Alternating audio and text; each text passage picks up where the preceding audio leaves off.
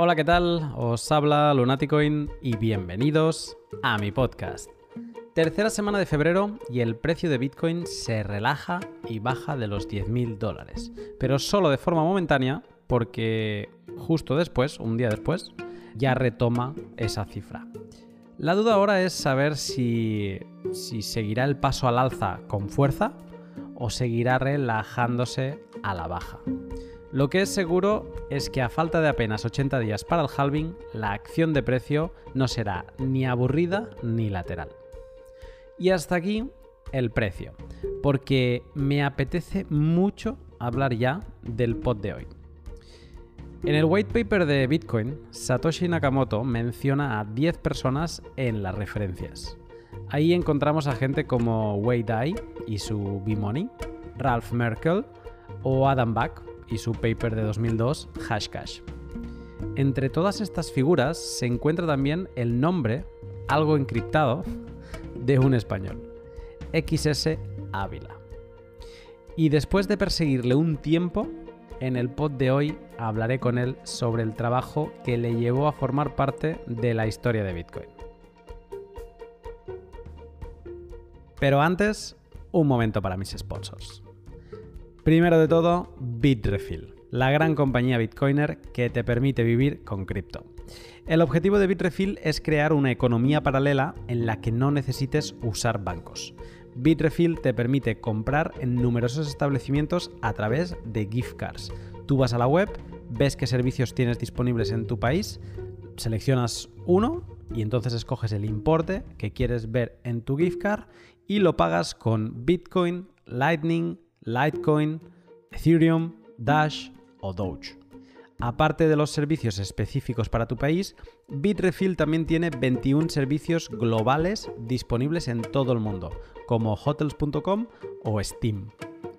Si eres ya usuario frecuente, puedes crearte una cuenta dando solo un email, cualquier email, y predepositar Bitcoin en ella. De esta manera, tus compras serán instantáneas y sin comisiones de red.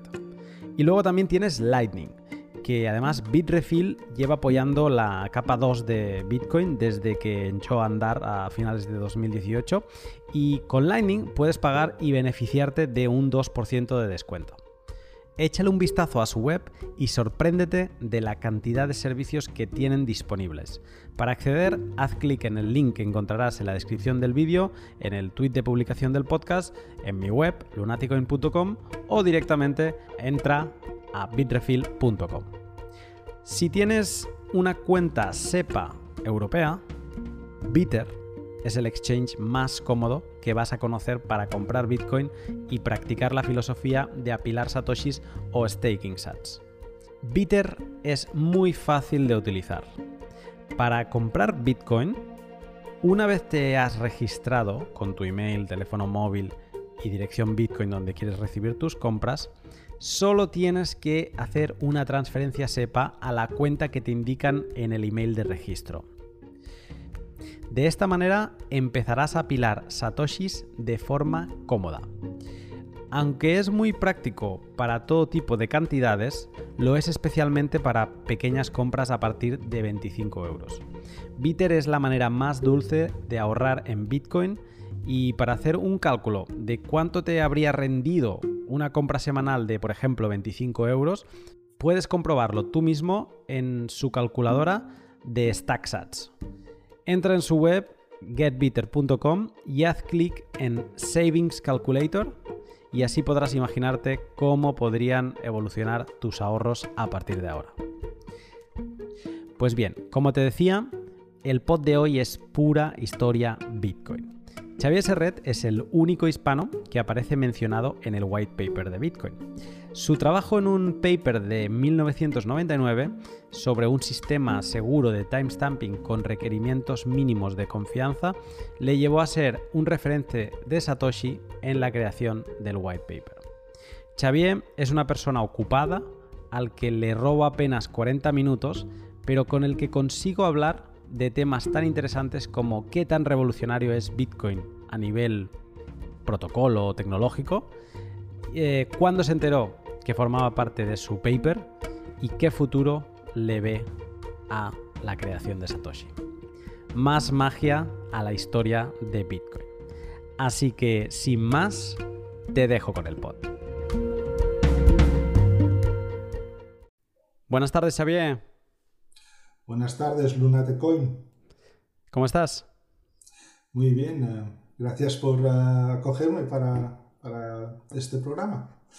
No, gracias a ti porque además sé que eres un, un hombre ocupado y ya llevo un tiempo persiguiéndote y bueno, mm, agradecerte que en 2020 hayas podido encontrar un, momentito eh, para hacer un, para mí un micropod, porque no lo debes saber, pero he llegado a hacer podcast de dos horas y cuarto.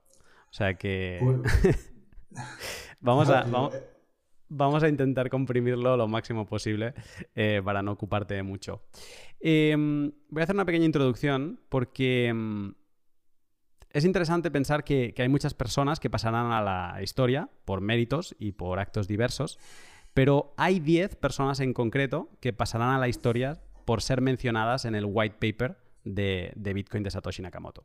Estas 10 personas son Dave Bayer, Stuart Haber, W. Scott Stornetta, Wei Dai, Henry Macias, Jen Jacques eh, Quater, eh, Adam Back, Raf Merkel, William Feller y Xavier Serret Ávila.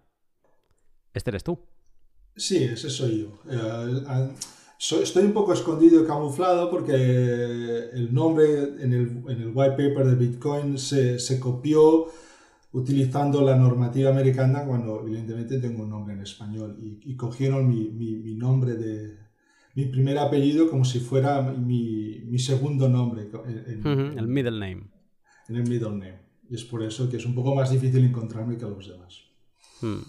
Sí, ah, yo, yo de hecho, o sea, esto es muy de friki lo que te voy a decir ahora, pero yo de hecho te localicé porque estaba releyendo por enésima vez el, white paper de Bitcoin y me puse a revisar las referencias y vi Ávila y dije, esto es muy español.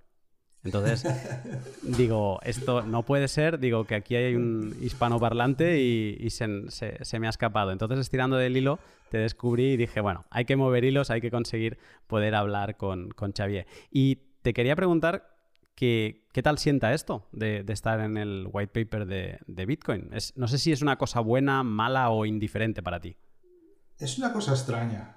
No, no, no, no, es, no es mala, ciertamente, no es genial, pero, es algo extraño, porque como por el problema este de los nombres siempre he pasado percibido, de hecho yo mismo no sabía que estaba nombrado en el, white paper del Bitcoin hasta que otro periodista me contactó, europeo, me contactó y me lo comunicó. Digo, pues, pues mira, qué, cosa más extraña, ¿no? Eh, lo que estaba haciendo en aquel tiempo es verdad que era, que era seminal, pero ya sabes que en el mundo de la de la recerca, de, la búsqueda en general, pues, o de la investigación, mejor dicho, hay, se hacen muchos trabajos y algunos que resaltan en el momento que los haces y, el que hicimos en aquel momento, pues no resaltaba demasiado. Hmm. Fue más tarde que la gente empezó a comprender cuál era la, importancia de, lo que se, lo que se hizo en aquel tiempo. Hmm. Ahora te preguntaré por muchas de las cosas que has dicho en, este, en esta respuesta, pero salto directamente a, hablar de, de timestamping, que básicamente era el paper, o sea, de lo que trataba el paper por el que apareces en, la, en las referencias del, white paper de Bitcoin. Em, que de hecho apareces en la posición número 2, ¿eh? justo debajo de, del B-Money de, de Dai, o sea que además eh, bien al, bien al principio. Pues el paper que aparece ahí de, de, título tiene como, o sea, es Design of Secure Timestamping Service with Minimal Trust Requirements. Y, este paper lo, escribiste junto a Henry Macias y que me perdonen los franceses porque mi pronuncia de francés es horrible, pero con Jean-Jacques, no, Kiss Quarter, creo que es. Quarter. Gracias. Eh, entonces, eh, para llegar a este paper, a mí me, interesaba saber, pues, cuál es un poco tu background y, cómo acabaste formando parte del equipo con, con Henry y Jean-Jacques. Bueno, este es el, es el equipo de, de, investigación de Jean-Jacques. De hecho, es una, un, ya, ya, llevaban bastante tiempo eh, y estaba sobre todo involucrado en todo lo que es sistemas de, de Key Agreement en, llave pública. Perdona que algunos los términos solamente los conozco en inglés, los voy traduciendo a medida que, lo hablo. Eh, y uh, Jacques tenía, era ya el mismo bastante conocido porque tenía un, white paper, perdona, tenía un sistema criptográfico que se llama GQ, que era en paralelo pues, al, famoso sistema criptográfico de aquel tiempo, el RSA. ¿eh? pues, en aquel momento era un poco un Diffie-Hellman mejorado, ¿eh? lo que él hacía. Y Jean-Jacques, de hecho, es matemático. ¿eh? Y todo esto, es un poco complicado, pero todo esto se desarrollaba en el departamento de microelectrónica de la Universidad Católica de Louvain. Mm. Y yo llegué allí gracias a un compañero mío que hizo un Erasmus en, Bélgica y me dijo, bueno, hay una posición abierta en el, departamento de, electrónica, tú has hecho informática y te, habías especializado en electrónica y es un poco diferente, vamos, tiene más que ver con la seguridad informática que otras cosas. Y, entonces, gracias a esta, esta oportunidad que me pareció muy bien para salir un poco y ir al extranjero y aprender pues, pues lo que es la vida en el extranjero, pues me fui allí de test durante tres meses y, eh, al final he estado fuera de España 20 años. ni, tan mal esto. esto. pasa mucho, ¿eh? Cuando se sale sin intención, al final eh, os acaban atrapando.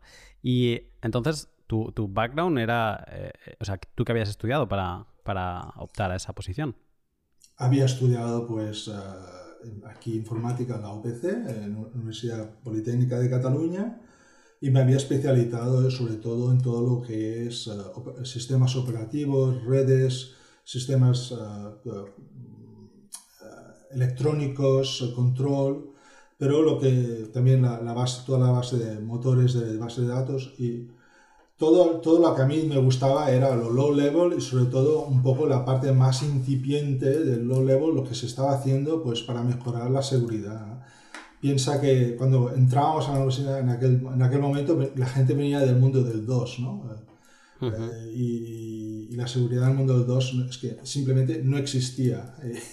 y luego llegaban los, los Windows 3.1 eh, con cero seguridad también. Y, al, entrar en ese mundo empezabas a trabajar pues, pues con los sistemas más eh, de, de, tiempo compartido del estilo de Unix Unix era uno de los varios que se trabajaban en aquel momento, pues me, picó mucho la curiosidad. Y había en la universidad un departamento, el departamento de arquitectura de, computadores, que les encantaba un nuevo, nuevo paradigma, que eran los microkernels, en el que se hacía pues una compartimentalización muy, muy fuerte de todos los servicios del sistema operativo, que hoy en día pues sigue, sigue existiendo ese microkernel, es es la parte más low level de OS X, de, de, Mac OS. Interesante. Claro, los que vinimos después, eh, esto, esto nos queda, o sea, sí, claro que lees ahora de Unix, y, pero esta parte yo soy un, un bueno, desconozco totalmente. Y mm, pues entendiendo este y entendiendo tu, background, quiero centrarme un poco más en, este paper que publicasteis en 1999, que es pues eso, casi unos 10 años mm, antes de la aparición de, Bitcoin, y conocer un poco oh, pues qué tratabais de, conseguir. Entonces no sé si es posible que puedas explicar un poco para mortales eh, de qué trataba ese, ese paper. Bueno, la, teníamos dos partes, que una, una parte que, que, ya teníamos una un poco buena idea de, de, cómo funcionaba, que era la parte de, uh, digamos, la, el linking de blockchain, ¿eh? en aquel momento le llamamos más bien Merkle Trees, todo aquello, pues, toda aquella parte ya se conocía bastante bien un poco el mecanismo, pero no, no teníamos ninguna manera real de hacerlo realmente distribuido. Y uh, esa era la gran problemática que, que estábamos intentando solucionar.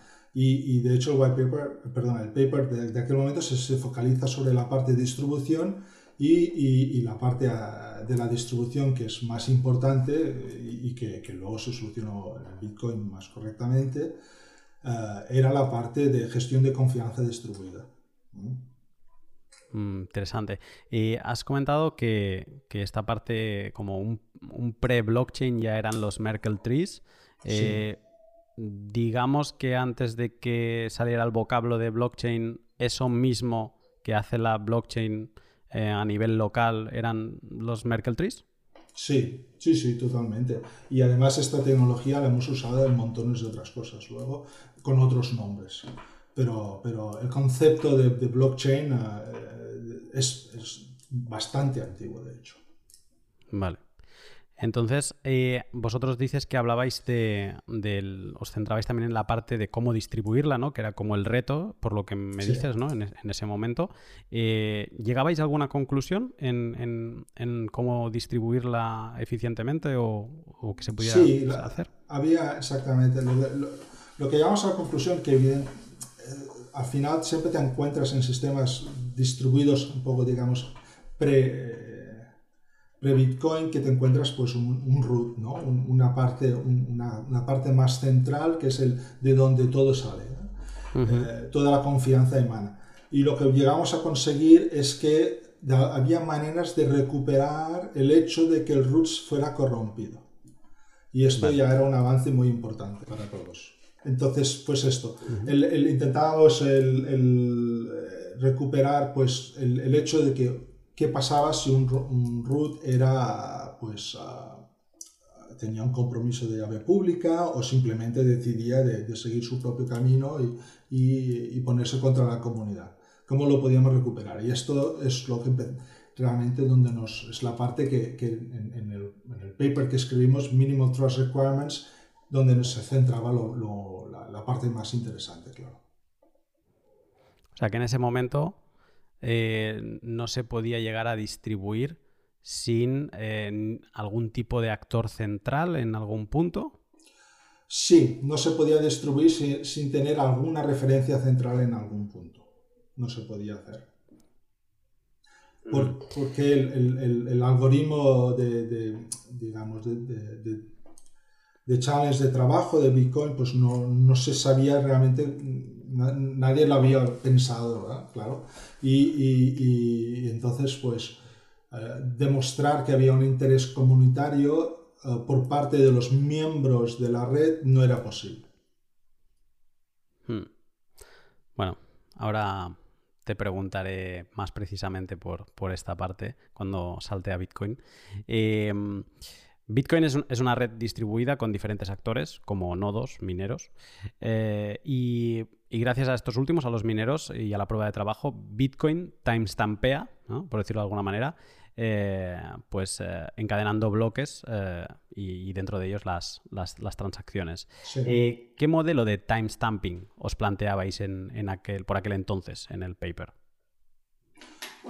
la parte timestamping y la parte, digamos, como diría, la parte más blockchain era ya muy similar. ¿eh? Ah, era ya muy similar, se, se, se, reusa los antiguos para recrear los nuevos, las nuevas, los nuevos bloques que, estás haciendo con una parte hija que, es información añadida que vas, vas poniendo. ¿no? Quizá una cosa que en aquel momento hacíamos era la capacidad de cambiar el algoritmo de, de hashing on the go. ¿ah? Y, ahora mismo no sé hasta qué punto Bitcoin están pensando o cómo funciona esto correctamente. Hmm. Em, antes tú, has mencionado algo de, esto que te pregunto ahora. Eh, ¿qué, repercusión tuvo el paper por aquel entonces? Em, eh, o sea, realmente fue un, paper que, recorrió toda la comunidad científica? Eh, ¿Se tuvo diferentes aplicaciones o fue un paper que, quedó para las revistas científicas y, ya? Lo quedó un poco, lo, presentamos en un congreso especializado y, luego eso fue todo. Fuimos se fue, creo que se presentó en Estados Unidos, en la IEEE, en, pero en uno de los congresos de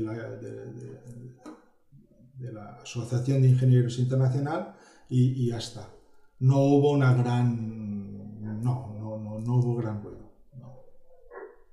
Hmm. ¿Dónde fue esta, esta conferencia o convención?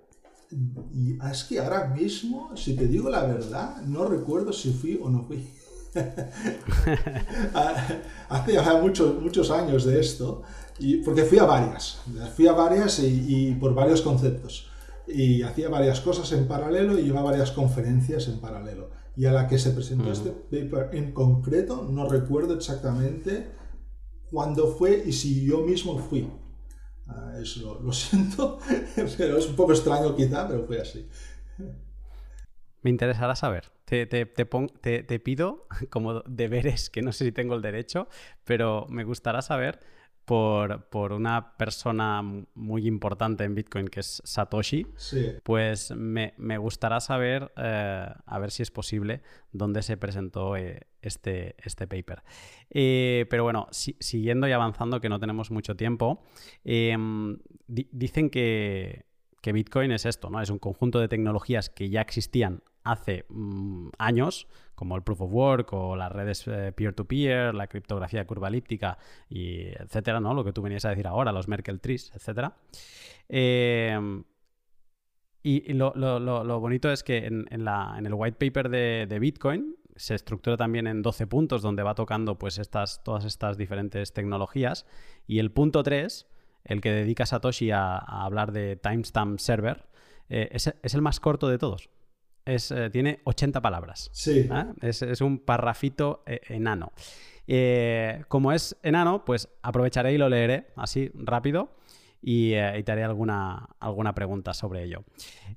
timestamp server. The solution we propose begins with a timestamp server. A timestamp server works by uh, taking a hash of, uh, of a block of items to be timestamp and widely publishing the hash such as in the newspapers or Usenet post. The timestamp proves uh, that the data must have existed at the time, obviously, in order to get the hash.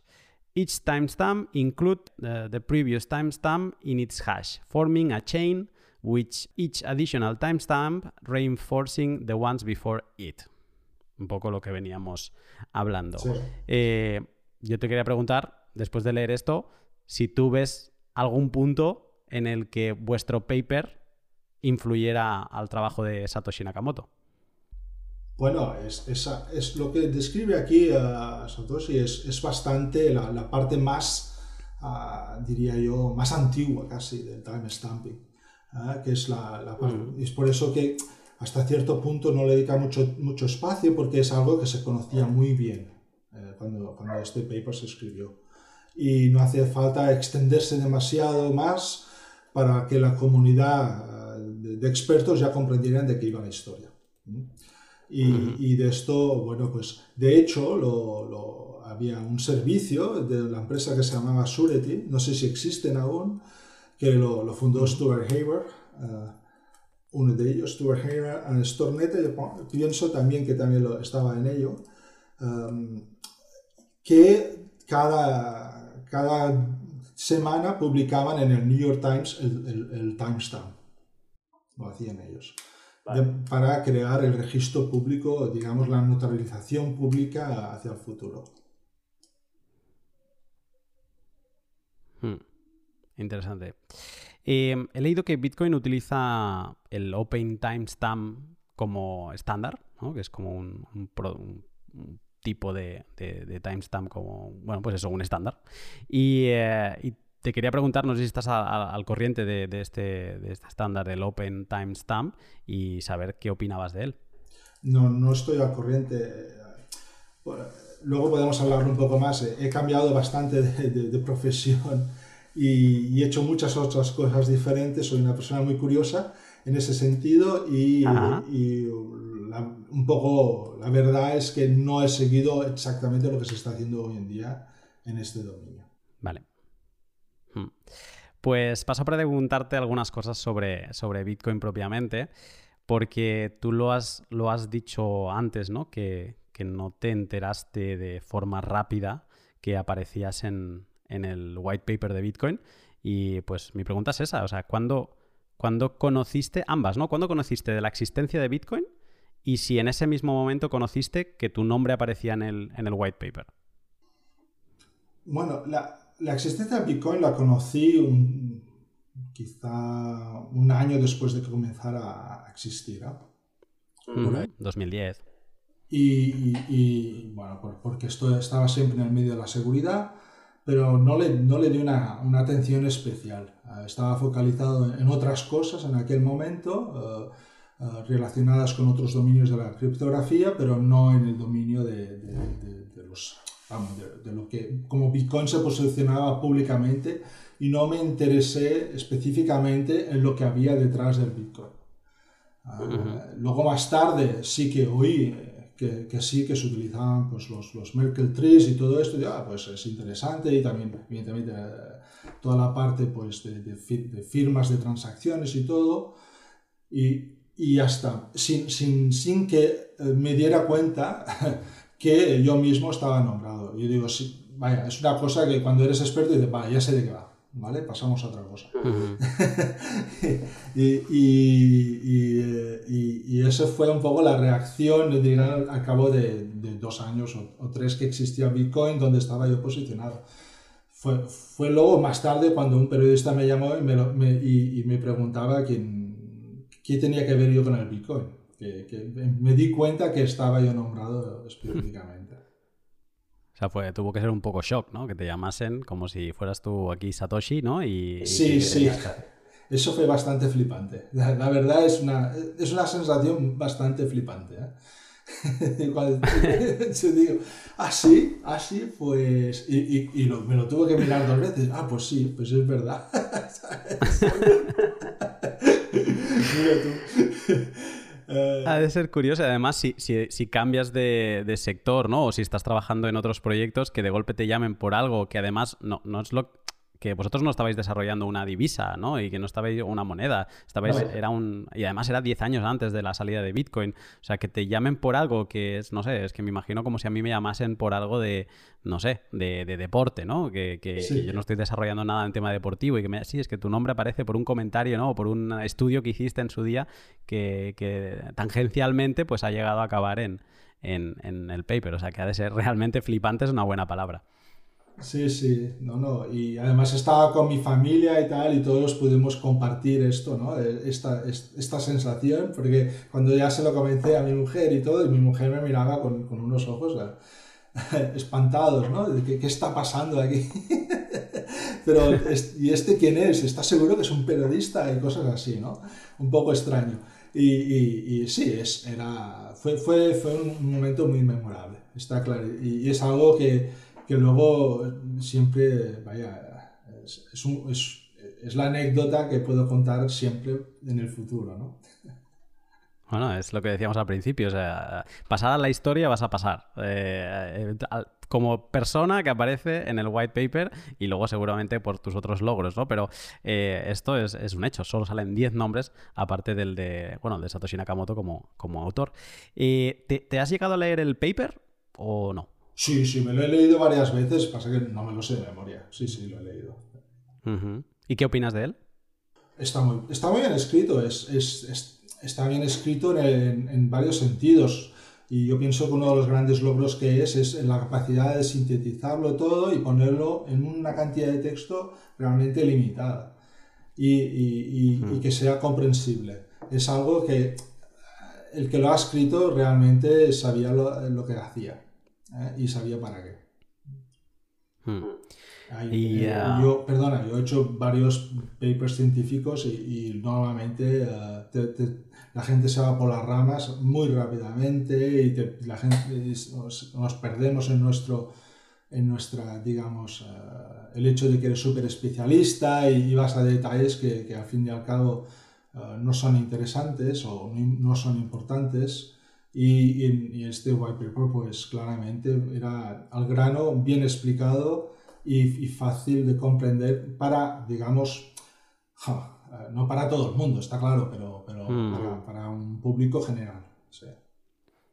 sí. a ver, yo me considero público general, aunque llevo ya unos cuantos años eh, estudiando a Bitcoin y sí que es verdad que la primera vez que lo leí me quedé en la parte de que era white, pero ya está, o sea, no, no, no llegué más allá y que salía Bitcoin escrito alguna vez, pero no, no entendí, pero así como me lo voy leyendo veces y veces, y también para preparar este, este podcast me he leído trozos y, por ejemplo, ahora, hoy leyéndolo, digo, ostras, es que ahora lo veo clarísimo, o sea, más que nunca. Cada vez que lo leo lo entiendo más y pienso, ¿qué narices te creíste que entendiste la última vez? Porque todo esto no lo entendiste. Y, y sí que creo que es un paper que si alguien le pone un poco de voluntad, puede ir extrayendo eh, cosas. Entonces, a mí no es soy de leer papers científicos, pero entiendo lo que dices tú, que se van por las ramas y se entran en profundidades de, su materia que, lo hacen más denso o más complicado. Em, ¿Y de Bitcoin? Bitcoin como, ya no como paper, sino Bitcoin como, como divisa, ¿qué opinas? O sea, como moneda, como eh, intercambio de valor peer-to-peer. Ah, bueno, eso es una, una buena pregunta. Pasó que, justo después de que llamó al periodista me, hizo un MBA ¿no? y me, puse a estudiar toda la parte de finanzas y, macroeconomía y todo esto y también me dio pues una perspectiva bastante diferente de la parte digamos tecnológico criptográfica que estamos hablando hasta ahora y, y, desde un punto de vista societal de la sociedad en general es, es, un, es un trabajo fundamental y, uh, como, como, os imagino, habéis hablado millones de veces, el, eh, el, el, el, dinero fiduciario, no se dice así en español, fiduciario. Fiduciario, exactamente. Uh, al fin y al cabo no es tan, tan diferente del Bitcoin. ¿eh? Es simplemente un acuerdo de sociedad que nos hemos hecho entre, entre varios individuos o, o, o, lo han hecho por ti para darle valor a, a, un cierto objeto que hoy en día es 100% digital. El dinero fiduciario no, no se materializa. Si, si, lo miras, el dinero materializado en, en papel o, moneda es quizá un 10% o, quizá menos de, de, todo el monero, eh, dinero emitido mundialmente. Bueno, es, es, es, esa parte, estás eh, tocando la parte de del respaldo, ¿no? Al final es, eh, puede ser dinero, puede no serlo, y lo que tú vienes a decir es que el fiat al final, pues no, no, no deja de ser pues este, este acuerdo obligado ¿no? por, por, los bancos centrales, por los gobiernos, pero que al final mueves una cosa que también es digital, que mucha gente le critica esto a Bitcoin de ser eh, digital money, esto es dinero de juguete, eh, cuando todo el mundo está pagando con, con Visa, ¿no? Que al final lo que están moviendo es exactamente eso. No, es, yo, yo voy más lejos. ¿eh? No, es el, no, es el, dinero que está en tu bolsillo que es digital. El dinero que es digital realmente es el que está en los bancos. Ahí es, 100% digital. Es todo, son todo transacciones en los mainframes. No, no es más que esto. ¿ah? No, hay, no hay nada más. Y lo que pasa que evidentemente, pues cada vez que un banco se envía dinero a otro banco, se pasa por el banco central y hay un equilibrio de cuentas que se hace eh, más o menos rápidamente, más o menos al final del día para que todo el mundo le balance exactamente los mismos montantes, pero eso no es dinero 100% digital. Hmm.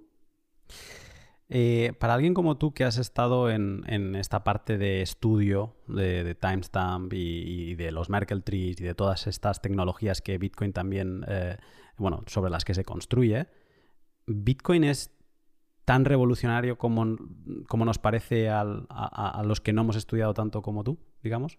No, no, no, no es tan súper revolucionado. O sea, digamos que la parte Bitcoin moneda lo, es. ¿eh? La parte Bitcoin capacidad completa de, gestión distribuida es bastante revolucionaria, pero toda la otra parte que se hace hoy en día, pues gestión de, digamos, eh, blockchain, realmente tecnología blockchain para gestión de, digamos, de, la, de, las líneas de producción distribuidas y cosas así, esa parte estaba ya muy, muy trillada. Es simplemente que la sociedad ah, no estaba al corriente de que la tecnología existía o del potencial real de la tecnología. Y esto era realmente una de las cosas que nos frustraba un poco en aquel momento, ah, cuando estábamos trabajando en toda la parte uh, time stamping, de ver a aquel punto la sociedad nos ignoraba. ¿no? y que no se daban cuenta de lo, de lo esencial que, era esta que iba a ser toda esta tecnología para, para, para la evolución para la evolución económica en general. ¿Eh? Y, y, bueno, hay varios factores por lo que esto era el caso. Uno de ellos, claramente, ignorancia, pero también hay, factores, eh, había factores muy importantes de resistencia al cambio. Ah, eh, no sé si me voy a ir muy lejos, pero hay una parte, pues toda la parte que son clearing houses, eh, toda la parte brokers y, todo esto, toda esta gente, pues no tenía ni, bueno, no, es que no tuviera interés, es que tenía todo el interés en evitar que algo que fuera realmente distribuido funcionara. Hmm. La parte de sin intermediarios, ¿no? El, el que, lo pone en, la primera parte de, del white paper de Bitcoin es básicamente Electronic Cash eh, sin, sin contraparte, sin tercero entre medio, ¿no? Que es lo que, lo que tenemos eh, ahora mismo decías tú del dinero digital, que los bancos es digital, necesitamos ese, esa tercera parte cuando pagamos en un negocio, que es el banco ¿no? o, la pasarela de pago, que, haga de tercero de, confianza. Y eso Bitcoin pues lo destruye y, simplemente realmente es peer-to-peer. Sí, y, bueno, puedo ir más lejos, ¿eh? porque hay... Cuando tú envías dinero de un banco al otro, hay bastantes intermediarios que, digamos, chupan de la historia no solamente es tu banco, ¿eh? o sea, y toda esta cadena de valor, pues son gente que tiene mucho poder y que, y que tienen ah, negocios muy bien estancados o muy bien anclados y cuesta pues muchísimo quitarlos de estos roles. ¿no? Hmm. Bueno, es lo que estamos viviendo con toda la legislación que va a complicar el máximo posible a no aceptar a Bitcoin como divisa, a convertirlo en un asset para que tengas que pagar por cada intercambio pues ganancias o pérdidas de patrimonio y que tengas que declararlas al menos, tengas que llevar una contabilidad adicional y son todos esos palos en la rueda que lo que buscan es que, esto no se, no se instaure. Eh, no tenemos tiempo, por lo tanto, me gustaría cerrar con un par de preguntas sobre Satoshi Nakamoto. Eh, porque, a ver, yo ya te he dicho antes que te pongo deberes porque quiero saber dónde fue esa, esa, esa presentación, porque si, como tú decías, es un paper que no fue más allá, pero acaba en el, en el white paper de Bitcoin, pues es muy interesante donde se hablase de, Estados Unidos. Y, y, yo te lo voy a preguntar directo. No, tú no sabrás quién es Satoshi Nakamoto. No, no, no lo sé me puedo, siempre podría decir, ah, de los que salimos ahí nombrados, ese podría ser un buen candidato, pero, pero ya, estoy más, más que seguro que esa pregunta se les ha hecho a todos ya, más, más de una vez, y, bueno, podemos descartar que, que, lo son. Lo que está claro que si, si me fijo, de los que salen ahí, eh, he conocido personalmente, eh, ahora lo digo de cabeza, a cinco de ellos. ¿Has conocido a Adam Back? ¿Eh? ¿Cómo? ¿A Adam Back lo has conocido? No, él no. Es de los que siempre se le, se le apunta como posible candidato. Porque es de los, de, es de los más, eh, yo no sé si es el más, pero al menos de los más activos eh, en, el desarrollo de Bitcoin a día de hoy. O sea, tú decías antes que tú no te has, no te has dedicado, ¿no? Has hecho, has estado en otros tipos de proyectos, pero de los 10 que aparecen, Adam Bax seguramente es, el más conocido que se sigue dedicando a, Bitcoin a día de hoy. Entonces es uno de los que se le, que se le apunta. O sea, tú no tienes ninguna suposición. No, no, no tengo una... De verdad que no, de verdad que no, porque la, por, la, por la manera, la gente que yo conocí Ah, yo podría decir que varios podrían haber sido los que han, llegaron al, a la idea, de, la, idea fundamental, digamos, de, la, proof of work ¿eh? y, y, y, el link con la criptografía de llave pública, que son las otras cosas que hace falta. Varios, varios podrían haber llegado a esa conclusión. Yo te podría, no voy a ser pretencioso, pero podría ser algo que yo mismo hubiera la conclusión. Porque algunas de las patentes en las que yo trabajaba, de hecho, iban a, en la dirección de, de, la, de la, gestión de, de, hashes parciales. Eh, hablabas que te has leído el, el, white paper de Bitcoin varias veces y una de las cosas que se dice sobre el white paper es que tiene tantas cosas de diferentes disciplinas, porque también incluye economía con esto de, hacer el cap finito, de, el supply finito de, Bitcoin, etc. Eh, y, se dice que no lo pudo escribir una, persona solo, que seguramente eran, eran varios, que Satoshi eran varias personas y no solo uno. ¿Tú, tú crees que lo pudo escribir una persona o, que en verdad era un equipo? Yo, yo, pienso que, que lo podía haber escrito una sola persona Quizá hubiera necesitado un poco de ayuda en, la edición para asegurarse que la, que la dicción era correcta y que digamos que esa parte que hablábamos inicialmente de, divulgación era asequible necesariamente, pero, pero no, no, no, es tan, no son tantas tecnologías realmente diferentes, realmente no, porque yo mismo las he tocado todas, todas. Y, en ese sentido, pues no puedo decir que ah, sea algo tan especial. Ah, la gente que, que, estábamos metidos mucho pues, en toda la, la, parte de protocolos de confianza distribuida eh, durante mucho tiempo, pues, pues conocemos muy bien pues, todos, esas, todos esos aspectos. Uh, trabajo y, y, de hecho, después de haber escrito este, este paper, me fui a trabajar a Estados Unidos, me pescaron una empresa que se llama Intertrust, que aún existe, era una empresa .com con 100%, ¿eh? hacíamos gestión de, de, la, digamos, la confianza distribuida y, y la protección de, del media anticopia. Éramos los malos de la película. Y eh, en, ese, en esa misma empresa eh, trabajaba Stuart Haber. Y, hemos, y, yo y Stuart hemos estado muchas horas juntos con otros, eh, trabajando en muchos conceptos de este estilo. Y Stuart, Stuart, creo que me lleva oh, unos 20 años o algo así. Ah, trabajando sobre esto. Sí, bueno, me lleva de edad. Ah, y, eh, en, la parte de time stamping, sí, había quizá unos cinco por ahí antes de que yo empezara a oír hablar de esta historia. Y, en, ese setting era uno de los settings en el que realmente lo tocamos absolutamente todo lo que se ha hablado aquí. Quizá ah, la parte que digamos, la parte más eh, económico-financiera, del dinero, todo esto, es quizá la parte que sí, en aquel momento yo podría decir no conocía. Pero vaya, eh, te lees dos libros de macroeconomía y lo has aprendido todo, ¿eh? es fácil. Vaya, no tiene nada súper complicado en ese sentido. Última pregunta. ¿Cómo ves el futuro de Bitcoin? Bueno, el futuro de Bitcoin societalmente, o sea, vamos a, yo me gusta separarlo en dos maneras. Una parte es la parte, digamos, súper ah, ah, día a día, day trading, exchange, que se mueve súper volatilidad y toda la historia esta. Ah, esto no, no, puedo decir que, qué va a pasar. Lo dejemos ahí, ¿vale? Lo que yo sí pienso, ciertamente, que digitalmente eh, Bitcoin o si Bitcoin tuviera un problema muy grave, un heredero directo de Bitcoin, esto está aquí para siempre. No, nunca va a desaparecer. ¿ah? A no ser que se encuentre una tecnología que tenga todas las características de Bitcoin y aún sea superior en algún aspecto fundamentalmente mejor. ¿vale? Pero la, la, la necesidad y la existencia de, de los drivers sociedades de Bitcoin y, la manera que la tecnología funciona y evoluciona no va a desaparecer.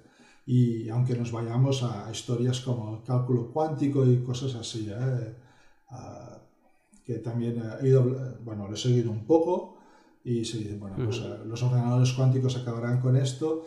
Piensa que eh, de, problemas matemáticos, o sea, lo que crea problemas criptográficamente nunca ha sido la tecnología en sí misma, siempre han sido los matemáticos.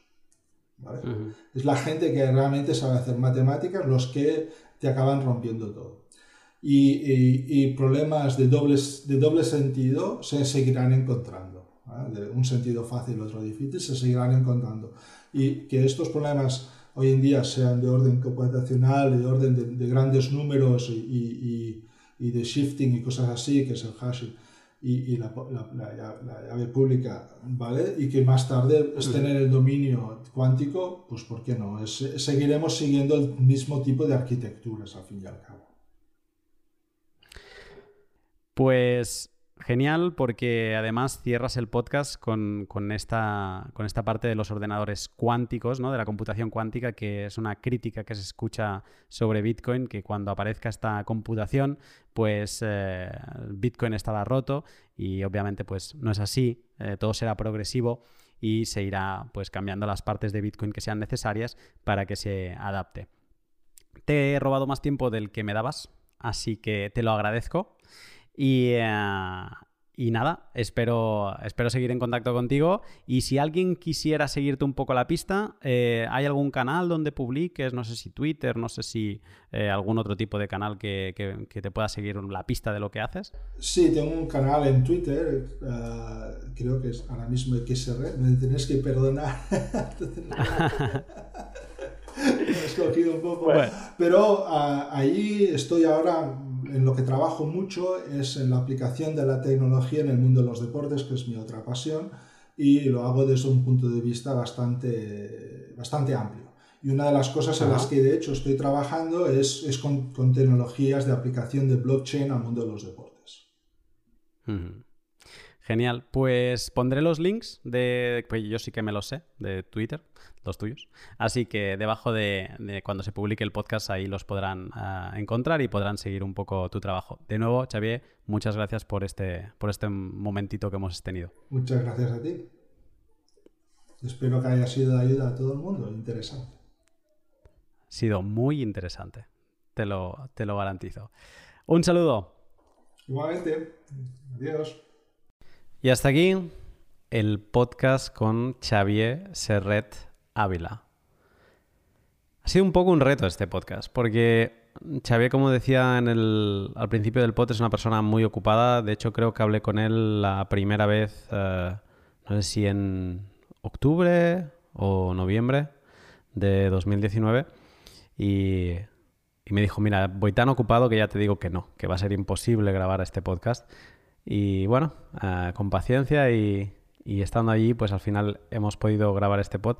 Porque además era un pod que quería hacer, era, era una necesidad eh, poder hablar con el único hispanoparlante de nativo, digamos, no sé si alguien más de esa lista sabe hablar español, eh, que está en, o sea, que está entre los 10 nombres que aparece en el white paper de, de Satoshi.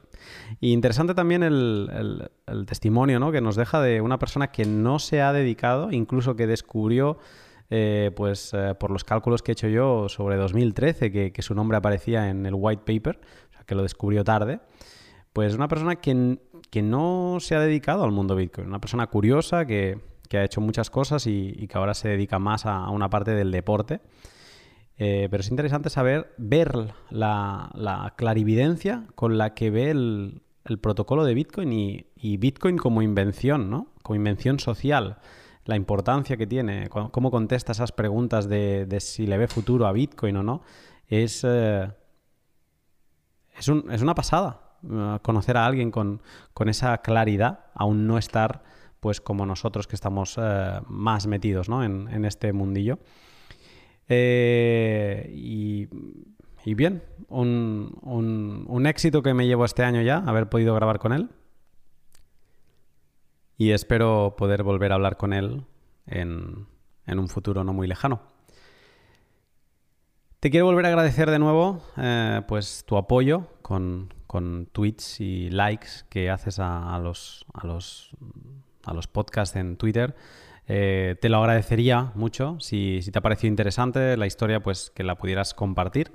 Y también quiero lanzar un especial agradecimiento, como no, a mis Patreons, a, los tres tipos de Patreons que tengo, a, pioneros lunares que estáis ahí apoyando incansablemente, a los helenitas con, que recibís el informe cada, cada semana y, y a los colonos de Encélado, que aparte de todo lo anterior, pues también recibís los, podcasts por adelantado. Eh, muchas gracias por vuestro apoyo. Eh, me planteo cosas más grandes como poder asistir a conferencias mm, que están muy lejos gracias a, este apoyo que me dais.